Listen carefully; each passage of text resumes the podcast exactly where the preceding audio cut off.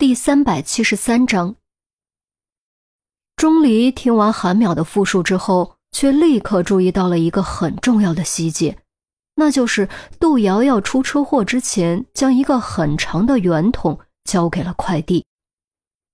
是有个圆筒，大概这么粗，这么长，这有什么问题？对于钟离的询问，韩淼感到很不解。钟离没有回答，而是转头看了于西一眼。显然，于西也注意到了这个细节，而这个重要的细节，恰巧般与昨晚发现的线索联系在了一起。不好，出事了！钟离脑海中迅速将现有的全部信息推演了一遍，低声低呼，拔腿就跑，方向直指郑怀清的办公大楼。哎，出什么事了？圆筒到底有什么问题？你倒是说清楚呀！韩淼高声大喊，却无法拦住钟离的脚步。哎，出大事了！于西一跺脚，急匆匆朝着钟离追去，只留下韩淼兀自丈二和尚摸不着头脑。那边无论陆明如何喝问，中年司机都始终重复一句话，也不知道是故意的还是真的吓傻了。听到韩淼的喊声，转头正好看到钟离和于西狂奔的背影，他不由蹙眉问道：“怎么回事？他们干嘛去？”由于并不知道昨晚钟离和于西的发现，所以陆明无法立刻将线索连接起来。不过他还是隐隐有种不祥的感觉，不知道，该不会是郑怀清也出事了吧？韩淼这句完全不是推理，而是随口一说。谁料就是这随口一说，彻底点爆了陆明心中不祥的感觉，面色陡变，连忙朝于西和钟离追去。刚跑几步，急忙停下，反身指着中年司机：“小郑，把他暂时拘进车里。”你在这儿看着保护现场，喊小赵和小孙过来现场取证。说完，陆明和陈红一起跑步离开。韩淼看看车下面的可怖尸体，再望望已经看不到影子的钟离，终究还是压不住心中的好奇和疑惑，一咬牙追了上去。啊！哎，怎么又把我丢下了？郑月无辜高喊，奈何根本没有人回应。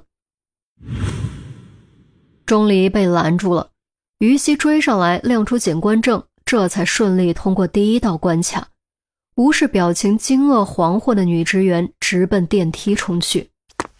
等等，你们给我等等！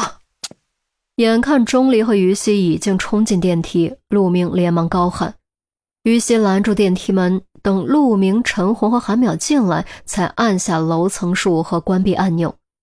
电梯开始上行，电子数字开始跳跃，电梯里只有陆明的喘息声在回荡。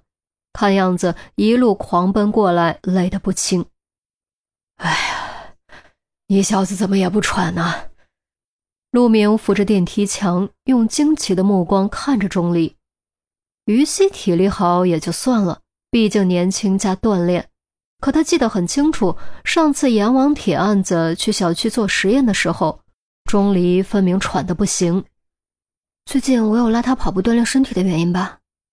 于西盯着跳跃的楼层数，随口说：“现在不是说这些的时候，郑怀清肯定出事了。”钟离沉声道，语气中隐藏着几分尴尬，因为每次和于西跑步，他都会被虐出三条街，最后累成死狗。陈红肃然问：“你怎么知道郑怀清出事了？”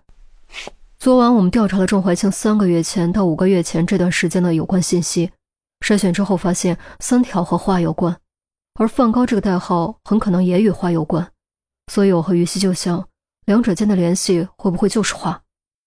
可惜线索不足，而且有些矛盾之处无法揭开，所以我们准备今天利用警方的资源扩大搜索范围。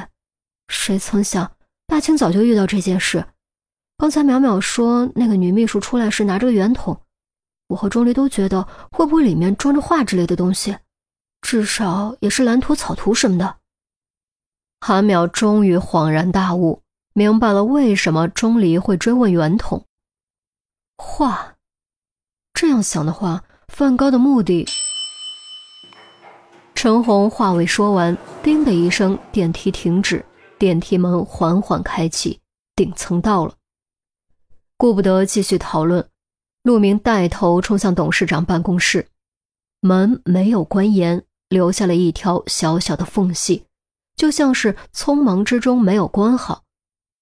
陆明没有立刻进去，敲了几下门，见没有反应，他才深吸口气，一把将门推开。偌大的办公室里空荡荡的，办公桌后面的椅子也空空如也，半个人影都没有。看那，于西突然指着办公桌侧面的地板，那里赫然有个杯子静静躺着，杯口的方向还有些许飞溅的水渍。陆明心头猛地一沉，箭步冲到办公桌侧面，接着便凝立不动，脸色黑得可怕。仿佛正有一团风暴之云在头顶飞快凝聚，众人赶紧跟过去，看清之后都心中抖沉。韩淼和于西更是忍不住失声低呼：“原来办公桌后面的地板上躺着一个人，面目狰狞，眼睛却没有完全睁开，样子可怕中透着诡异，嘴角流淌着一些粘稠的呕吐物。”可不正是郑怀清吗？耳廓、耳垂呈现樱红色，嘴唇发干，窒息面容，应该是氰化物中毒。钟离蹲在郑怀清的尸体旁，由于没戴手套，所以没有贸然动手，而是大略观察了一遍。还有救吗？陆明似乎有些不死心。钟离摇摇头，氰化物大剂量中毒会呈现闪电式死亡。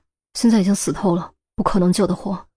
该死的，就怕他死，到头来还是死了。陆明一拳砸在桌子上，发出“砰”的一声巨响。难道是那个女秘书下的毒？虽然这就是最合理的解释，但韩淼还是有些不敢置信。应该就是了，否则他不会突然匆匆离开。都先别乱碰。等勘察完现场再说。陈红话音刚落，就见钟离站起身，走到书架前，隔着袖口将其中一本厚书往外搬。厚书倾斜四十五度，发出轻微的咔嚓声。墙上的装饰条纹自动开裂，一块墙壁缓缓敞开，正是郑怀清的密室。上次在这间办公室里，众人都已经见过郑怀清的密室。所以并没有大惊小怪。钟离站在密室门前，直到门完全打开，也没有走进去，而是静静地盯着对面的墙壁，盯着那只剩大片空白的画框。那幅集温柔、美丽、光明于一身，让人看着都感觉心神平静的完美画作，就这样不见了，剩下的只有野蛮。粗陋和遗憾。